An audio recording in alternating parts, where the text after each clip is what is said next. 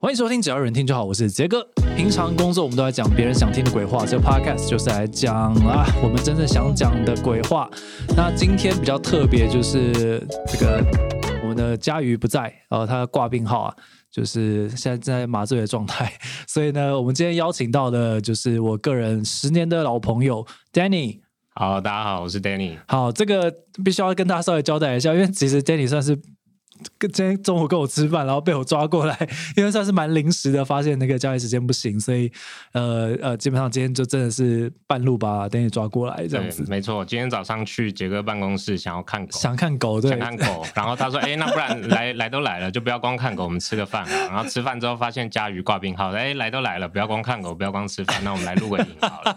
然后就来录这个，非常多的刚好啊，非常多的刚好，这个天天能的情节。好，因为总之就是我们两个是怎么认识的？大学时期的学弟吧，对吧？对，没错，我是小杰哥一届，小一届，所以你现在也三十三了吧？三十二。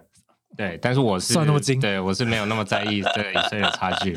好，那个如果大家有听过我们之前几集的 podcast 的话，应该有知道说，我之前有参加过一个空气吉他大赛，然后拿了全国冠军。这个我们的队长就是 Danny。对，没错，手中无吉他，心中有吉他，就是我们两个。所以今天有带吉他来吗？今天今天没有带吉他，但是就像刚才讲的，手中无吉他，心中有吉他。你这里还有够废话。对，我们 就是随时随地都准备好吉他 啊。对啊，因为其实当时呃，算是在大学时期，应该就跟 Danny 玩遍各种系上的活动。没错。然后我们应该都是很常同时表演呐、啊。对。然后像参加空气吉他这种比较智障的事情。没错。然后当时去澳美一起实习，其实就是我们两个。没错。对，没错。哎，这样其他人在干嘛？其他人，其他人拒绝了这么好的机会是吧？其他人可能像杰哥一样创业了吧？OK，好啦，对，那总之 Danny 的怎么讲，也算是很传奇的一生哦。这个一生还还很早很早，对，对，对，三分之一生而已，三分之一生，三分之一生。我是希望这一生还还可以再长一点。对，因为其实今天想要就是跟 Danny 来聊聊，就是你的算是职涯吧，也算是走出了一条蛮不一样的路线。嗯、对。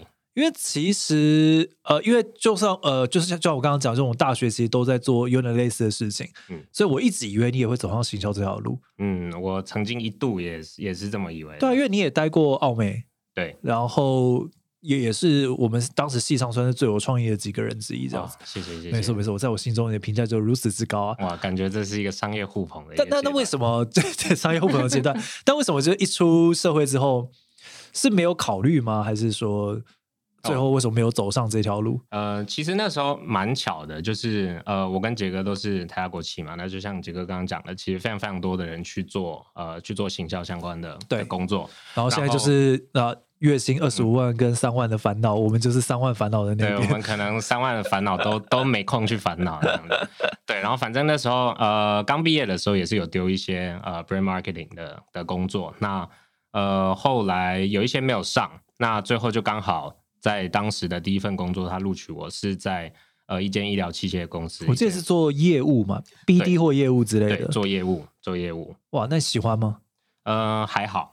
还好，所以这也是为什么后来就就转行了。哦，是一个比较保留的说法的，对。对对对，就还好，就那个产业不错，那公司也不错，嗯，但是就觉得个人在那边好像没有办法去想象说未来一辈子做这件事情是很能发挥自己的能力以及很高兴。但因为我其实也觉得某种程度上，因为你也是很业务嘴的人，还行还行还行还行。对对对对对，刚刚是一个很很会认真讲干话的人，对我很认真的讲一些不太认真的话。对，所以其实确实也还蛮适合当业务的，但后来第二份我记得也就离开台湾。嗯、对，第二份去呃去 NBA 就是打篮球的那个 NBA，然后、哦、去当球员。对，我也希望可以去当球员，但是可能要下辈子吧。对，不然就只能去什么北京首钢之类的。哦、北京首钢，我我应该是连北京首钢青年队中的青年队应该都进不去吧？哇，去了 NBA 的就北京 NBA，这应该很多人的梦想工作。呃，还蛮有趣的，反正当时就是因为我本身就是一个篮球迷，然后。呃，因为第一份工作的 sales 经验，那北京 NBA 那时候在找 BD，然后我就去做了啊。从 sales 转 BD 其实也是蛮蛮蛮相近的嘛。对，做 partnership。partnership 是指什么意思？嗯，partnership 是指我们那边分两块，一个是呃赞助，呃合作伙伴，另外一个是做商品授权。那商品授权就比较好理解嘛，哦、像那种斯伯丁篮球上面有一个 NBA logo 啊，对对对对对对对，他们得到 NBA 的授权，然后所以产品上面可以挂上 NBA 的一些呃智慧财产权。哦、那呃合作伙伴 partnership 那边的话，就是比如说今天。呃，只要有人，只要有人成为 NBA 的官方社群合作伙伴，嗯、那他就可以去跟外面宣称说：“哦，我是 NBA 的官方。”哦，叭叭叭叭，对对对，那他就可以用这个名字去做一些商业化的事情。有点像我们球场上会出现一些 logo，那些那些算是赞助嘛，对不对？呃，那些算是广告吧，他们不一定是哦，不一定是赞助。对对对，但比方说，像我记得台湾的好像是国泰有赞助，对不对？对，台湾台湾有赞助 NBA 的比较大的是国泰，那国泰的话就可以说呃，国泰金控。呃，NBA 的全球呃官方合作伙伴，然后怎样怎样，嗯、所以他就可以让 NBA 的粉丝去觉得说，哦，这个东西跟我是比较相近的，那代表着 NBA 的一些精神啊，对这方面。所以那时候谈的是呃，比较是中国品牌赞助 NBA，然后在中国这个这个地方这样子。对对对对，我们那边是负责整个大中华区，然后你是负责要要出去跟人家谈吗？谈判签约这些东西吗？还是说？是要做分析啊之类的，还是都有做？嗯、呃，我们整个部门最终是一个业务单位，然后就是去签下这样子的合作伙伴。但是我个人的话是呃一半一半，有也有也有需要去出去外面跟、嗯、呃对方谈一些合作相关的内容，然后比较多的是一些后端的，比如说做一些呃市场分析啊，或者是一些我们要提供什么样的 solution 给这些 partner 们，然后做这做这些的设计跟分析。对。哦，所以其实 NBA 呃，以以北京 NBA 来讲，嗯，也不是北京 NBA，就是中国那边的办公室，嗯，嗯，它还是有，比方说 NBA 的行销，对，然后你们这边是算是 NBA 的 partnership，对，那行销是行销 NBA 这个牌子，还是因为因为我在想说。品牌跟 NBA 的合作应该都是会变成是你们这个部门的事情，而不是我心中想象的那个嗯行销这个单位在做事情，对不对？嗯，行销的话，这一个就比较有趣一点点，是我们那个部门的大老板，他到最后他同时也带行销部门，但行销部门的话就呃有点像我们平时所所想象的行销那样，他就是在中国推广一些呃 NBA 的中国赛，或者是 NBA 的新春贺岁，或者是总决赛这些比较大的时间点。哦然后他去下媒体，或者是做一些、嗯、呃线下的活动，就是会有些 NBA 球员说恭恭喜新年，恭喜新年发财这样子，差不多那样的。在中国也还算是 NBA 蛮大的市场，在在发生各种对对对公关事件之前，对对，就即使发生那些之后，还是嘛，其实还是还是很喜欢。对啦，我觉得爱看球的终究还是爱看球。篮球本身的话，在 NBA 呃，在在中国是非常非常受欢迎，尤其 NBA。嗯，你在待了待了多久啊？三年？三年。三年里面有没有发生什么比较有趣的事情？三年里面发生有趣的事情，有没有什么哪个球星有见过？哦，呃，有跟一些 NBA 球星有自拍吧，但是会自拍到的是比较老牌的，我们所谓传奇球星，他来做一些暑期的活动，啊、有比如说什么呃 Jason Terry 啊，Marcus Camby，、啊、然后呃比较比较已经退役的，对对对，对还在打的可能。有因为还在打，所以有点难的。比在比呃还在打的，他也会来跟我们做活动，但是呃我比较难去跟他们有到自拍这么这么近距离。啊、对，那如果是比如说在旁边偷拍他的话，那呃来打中国赛的球队就基本都有，比如说那时候勇士队全盛时期的全队都有来打，然后就偷偷在旁边拍他们的练球这样子。哇，这对于一个就真的喜欢这个运动的人来讲，应该算是。嗯，这三年应该都蛮快乐的吧？对对，就其实看到呃，一直一直以来觉得很厉害、很佩服的球星从面前经过的时候，真的是有。那种心脏漏拍的感觉，就尤其看到，因为 NBA 球星他们的体格都非常的夸张嘛，那种就像刘备一样手长过膝。为什么要举刘备？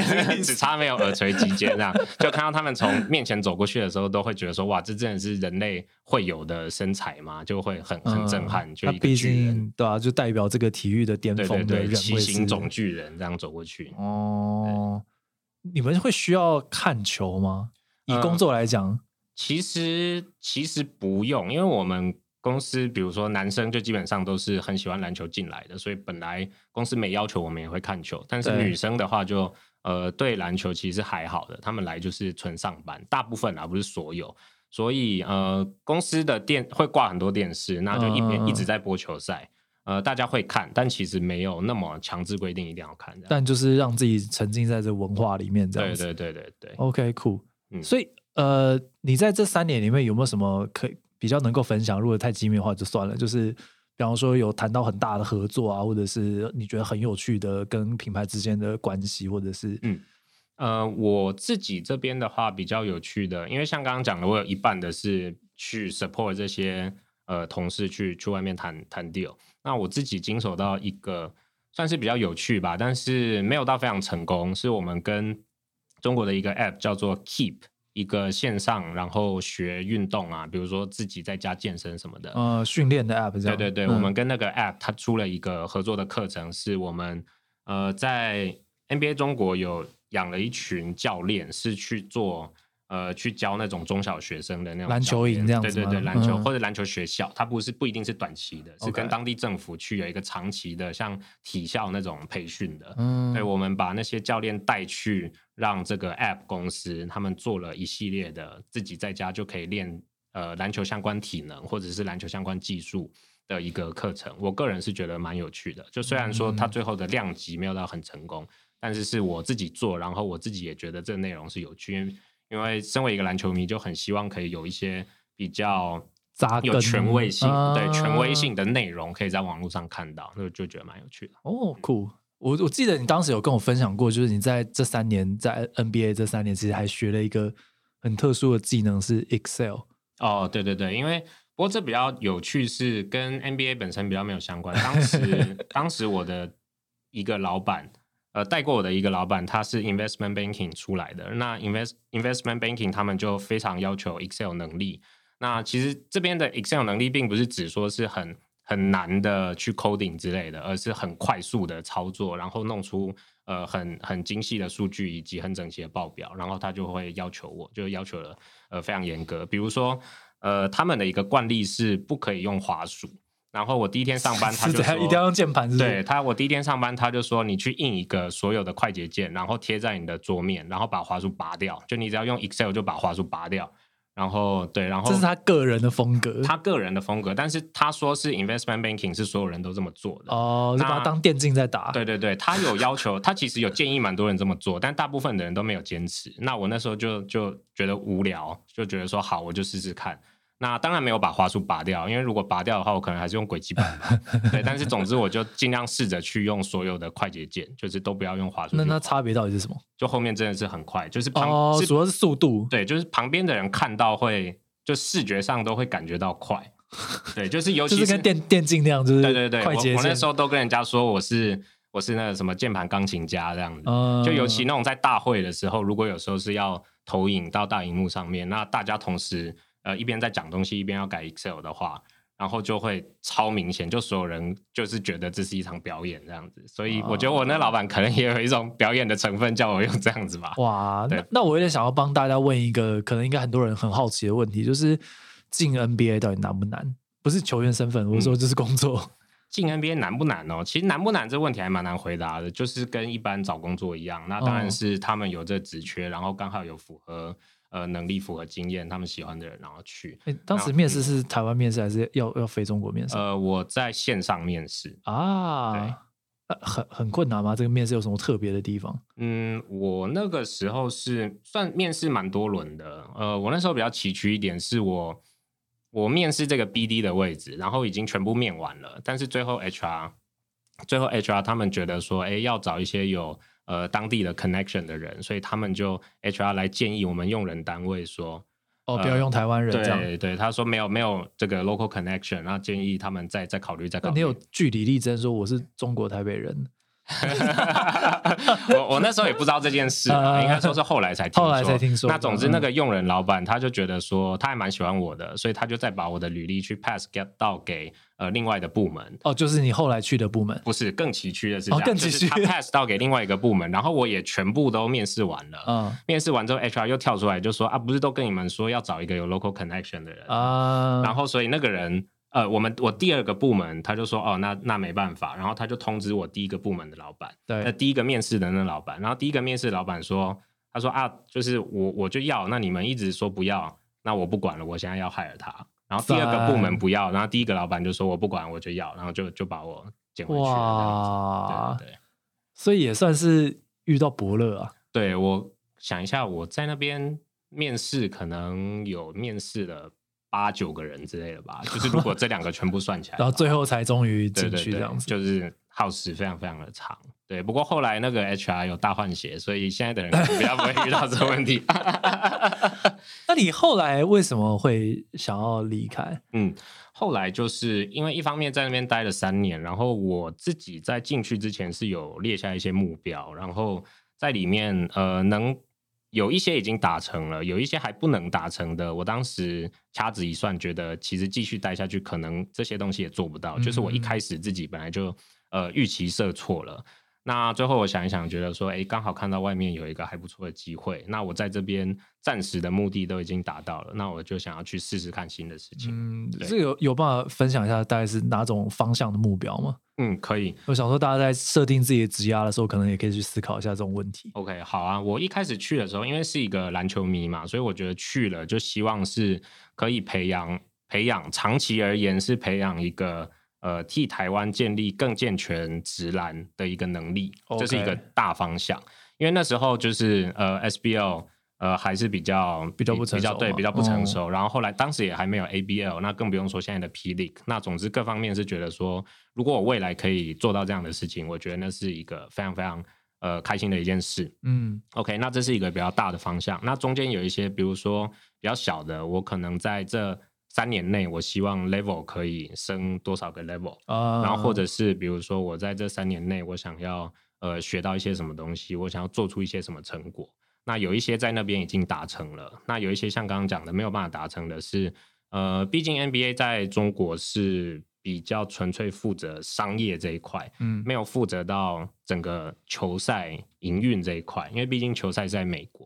那我就觉得说，商业这一块，我在这边三年，然后也做过很多不一样的东西，感觉商业这块还算熟，但是非商业的那一块，我应该继续待下去，我也学不到。不会得到。对，就是这不管待再久，只要在那边，基本上得不到这个经验。那这就是我刚刚说的，一开始预期呃设错的一件事情，所以后来觉得，哎，有一个新的机会还蛮好的，就就去了。但好像人生真的，也不要讲人生啊，就好像职涯真的给自己设定一些里程碑，不管有达到或没达到，你都比较知道说我自己走在怎样的路上面。对，我后来有看到一句话，我觉得还蛮贴切的。他就说，呃，网络上看到的，就说，呃，得要知道自己为什么来，才能知道什么时候该走。嗯，对，我就觉得，哎，事后回想，就觉得这句话还。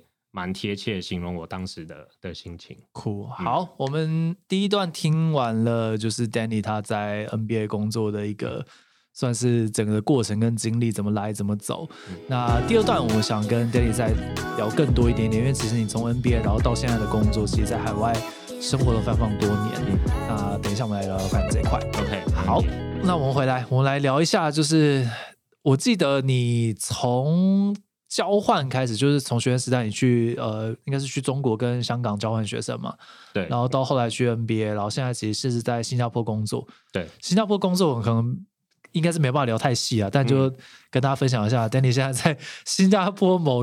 某 T 开头社群平台，大家可以自己想象一下，对某矽谷的的公司，对，对，要么 Twitter，要么 TikTok，要么 Tinder，反正差不多，可能还有探探什么的，探探 T 开头的蛮多，对，但因为现在还在这边工作就不方便，对，对。好啊，那你这样到底在海外生活了几年了？如果算上交换学生的话，我交换学生是。我延毕一年，先呃到上海交通大学跟香港中文大学这边加起来一年，然后后来我在 NBA 在北京待了三年，三年吗？然后现在在新加坡待两年，所以前前后后加起来六年左右吧。哇，六年左右，然后待过中国、香港、新加坡。对，你你自己有就加上台湾的话，嗯，你自己最喜欢哪一个地方？如果是以工作来讲，其实以工作来讲的话，每个地方真的都有蛮不一样。它的可贵，它的吸引人的地方，uh huh. 就比如说，呃，我一开始第一份工作在台湾嘛，做了四年，然后呃，只是负责台湾的市场。那我到了北京之后，负责整个大中华区。那尤其在北京，那是一个创业氛围以及整个商业动能很强的地方。嗯、市场规模毕竟还是量级差太多对。对，所以我很明确的可以感觉到，呃，包括自己负责的，从台湾变成整个大中华区。呃，可以玩的东西就变得很多，这是第一个。然后第二个是，即使我呃不在的行业，我就每天接受到的消息，也可以感觉到这地方是每天都有很多很多不同的商业动能、商业模式在迸发出来，嗯、那就会真的感觉到那个那种那种事业上的兴奋吧。就虽然自己不是在呃变化最快的，比如说我那时候一个最好的例子是。我在的那几年是看着共享单车从零到爆红，然后再到暴跌。哦，吓死我！我以为要讲说我看着共产党。好，是共享共享单车，共享单车。OK OK，对对对这还可以讲，还可以讲。共享单车一开始是一开始。一开始身为一个用户，我想说这是什么奇怪的东西，然后突然看到满大街全部都是，突然都都是，全部都是共享单车，然后变成我每天上下班都在用的东西，嗯、然后每一家都在做补贴，对，然后到后来变成一个城市的福寿螺卵。就是整个到处都是这些单车，呃、然后引起对引起大家的反感，然后到这些倒塌，就是完全见证它暴起暴落。那你有看瑞幸咖啡？瑞幸咖啡，我看它暴起，但是因为我本人比较不喝咖啡，所以我那时候就觉得、哦、没有观察到暴落的。对，我那时候就觉得这东西到底有什么好红的，我实在是不懂。呃、那后来它就暴落了，这样。那后来去新加坡呢？因为你去新加坡也是算是看整个亚太嘛。嗯，对，我在新加坡的话比较特别，是我负责的是大中华区的客户，然后帮他们做呃对海外出海出口的的生意这样子，帮他们做海外的媒体投放，那就比较特别，是可以感觉到新加坡是真的是作为一个全球的一个核心，算枢纽，对对，一个枢纽，嗯、一个 hub，那真的是各方的资源都会往这地方跑，然后再往全球扩散。那这个是我觉得跟北京又稍微不一样的地方。现在你的同事就不见得都是讲讲中文了。对，我们的团队，因为我待的团队还是在还是负责大中华区的客户，所以几乎都是讲中文的。那但是如果是整个新加坡的 office 的话，就有很多，比如说负责东南亚的，或者负责整个 APEC 的一些 supporting function 的，啊、那他们就是什么样的人都有，有跟有美国的，有欧洲的，有印度的，东南亚的，就真的是各地都有，日本啊，对对对，就会觉得这个城市是在国际化的这个等级上又更高。理解，对。当然，今年我觉得因为疫情可能比较困难，但我相信应该还是蛮多人的梦想是。呃，在在国外的市场工作，在国外的公司工作，去去看到一些更世界级的东西。嗯、你自己怎么看？就是在海外工作这件事情，跟有什么样给大家的建议之类的？嗯，OK，首先当然，呃，海外工作的好坏，那其实就是个人生活的选择，就也没有说在台湾就一定不好。但如果想去海外的话，我觉得以我自己的经验，我觉得还蛮值得的。就对于整个职涯，因为。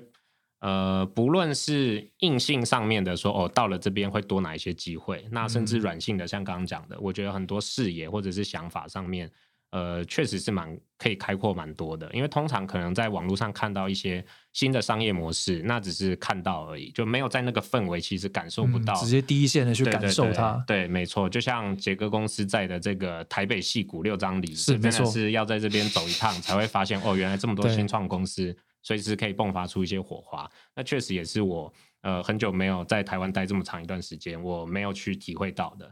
就这一次来，然后就又更可以感觉到台湾的这股能量，这样是不是？我们公司即将前往开曼群岛成立分部，到时候增加我们的海外工作机会，看能不能插个干股。啊，因为其实讲到你呃，在你自己在海外工作六年，然后、嗯、这可以聊聊你老婆吗？哦，所以你老婆也在海外工作了几年，然后你们两个前前后后加在一起，因为其实不见面应该非常非常久嘛，对，就处于这个远距离恋爱跟关那个长久关系的状态，对，没错，蛮久的哈，嗯嗯。前情提要一下，是我们交往大概现在没有，现在先不仔细算，可能十几年这样子，但中间可能有一半的时间是，怕讲错哈，对对对，怕数错，没关系，我记得比我老婆还清楚，她她更她更记不起来。对，中间大概有一半的时间是远距离，就包含可能我的交换时，我的交换学生，他的交换学生，以及他先出国工作，然后后来在我我在出国工作，然后跑来跑去。而且你们两个同届，所以其实有点刚好都都错开，就是你你要当兵的时候，他又又又不在嘛，对不对？哦、呃，我当兵的时候他在工。作，所以那个还好。那那时候他工作在台湾，对对对，就是当兵。对，呃，我自己当时第一次真的算是工作后的远距离是，呃，他的第二份工作就去了香港。呃，然后当时为什么会做下这个决定？是我们都觉得不希望让这个关系、这个感情关系变成一个束缚。呃，不希望说看到一个好机会，但是因为有这个伴侣关系，那就要放弃这个。嗯，对，所以就觉得说哈，是是蛮好的机会，就我也鼓励我太太去去尝试。那后来就反过来变成是我在北京有这机会的时候，他也非常鼓励我，就觉得说啊，就是身为这么多年的球迷，有这机会当然是要去尝试一下。哦、对，我们就一直彼此鼓励这样。那当然也是一直去想办法看说有没有办法最终在同一个地方工作，但是中间就是这股。呃，互相支持的感觉，一直支持我们去做一些自己很想做的事情。对，因为其实我我觉得可能也是你们两个在在工作上面的追求的，呃，不管是成就感啊、嗯、里程碑啊等等，其实都还蛮明确的，嗯、所以才会有觉得说，呃，其实感情你们也有信心，说好好像还蛮稳定的，也不会因为说今天。大家并不是在同一个地方工作，对，或生活就会被影响。对，就当然也是要付出心力去经营啦。就比如说我们因为是、哦、呃远距离的关系，所以基本上我们所有的长假或者是一些比较大的假日，我们就是希望尽量可以一起一起度过这样子。就比如说可能干脆就直接第三地约会，嗯、就直接一起可能一起去欧洲或者之类之类的。所以反而并不是什么回到台湾再相聚，而是就直接约。对对对，就直接出去玩，回到台湾可能就是那种逢年过节、嗯、那种，就本来就会回台湾的时候。对啊，对啊，这对我来说很不容易耶，因为嗯，我我我当然不大确定啊，就是如果我老婆真的有这样的机会的话，我应该还是会就是鼓励她去去追求。嗯，但就是因为还没有发生过，所以我一直都是比较黏的那个，嗯、就我很需要。被陪伴，嗯嗯嗯，哦，确实，如果有，有点难想象，如果真的远距离，对，有一些时间，确实，如果人没有实体上在旁边，是会觉得比较孤单一点。那我们就尽量都是有保持联络，因为尤其现在。呃，通讯软体又那么方便，就是传什么贴图啊什么之类的，那可能晚上就 听起来超敷衍的。我都没有没有没有，其实贴图 贴图是超级好用的一个，因为文字有时候就显得很很冷漠，嗯、对。但是贴图的话，可以再包含了更多的情绪在里面。真的假的？然后这边有一个很搞笑的故事是，也有一对远距离的情侣就问过我们说要怎么保持这远距离的关系，嗯、我们就跟他说哦，要传贴图，传贴图。然后我们是跟那男方是我们的同学讲，结果男方他误会了，他就一直用送贴图，就他一直在、哦，他就一直买贴图在，他买贴图送给他女朋友。然后后来我们 遇到他们两个一起吃饭的时候，他们就聊到这件事情。然后那女方就说：“哈，所以不是送贴图，是传贴图。”那女方就说：“难怪我觉得很奇怪，为什么这男的要一直送贴图给我？”好烂，对，就是那男的完全搞错了我们的意思。对，就是贴图就比较能包含一些情绪在里面。好啊，那最后我想要问一下，就是你有你有想过说，因为你其实会会跟我见面，也是因为疫情的关系，所以就是刚好在台湾算 stay，但你接下来又要再回去新加坡了。对，没错。你有大概想过，就是你你你你的下一步会怎么打算吗？嗯、呃，下一步哦，其实如果短期间的话，可能还是会在新加坡，因为在现在的公司行业都觉得还不错。然后呃，其实到新加坡也才两年，就觉得还可以再待一阵子。但是最长期、最长期，当然希望有一天可以再回到台湾。那呃，有有不错的工作，然后有能够有成就感，真的也能做出一些影响力，像杰哥这样的。呃，谢谢 谢谢。对，我们开曼群岛的执行长的位置就交给你。哎，不错不错，可能开曼群岛或者是澎湖群岛的都可以。好啊，那今天谢谢 Danny 来，然后不好意思，就算是真是半路把你抓过来聊天，但因为我们两个也很久没有聊了啊。对。对啊，所以我觉得算是蛮好的机会，这样子。好了，那今天这一集就到这边喽。只要有人听就好，会在 Apple Podcast、Spotify、KBox 跟 Firstory 等平台上架。想要听更多我们的鬼话，就欢迎订阅。希望只要有人。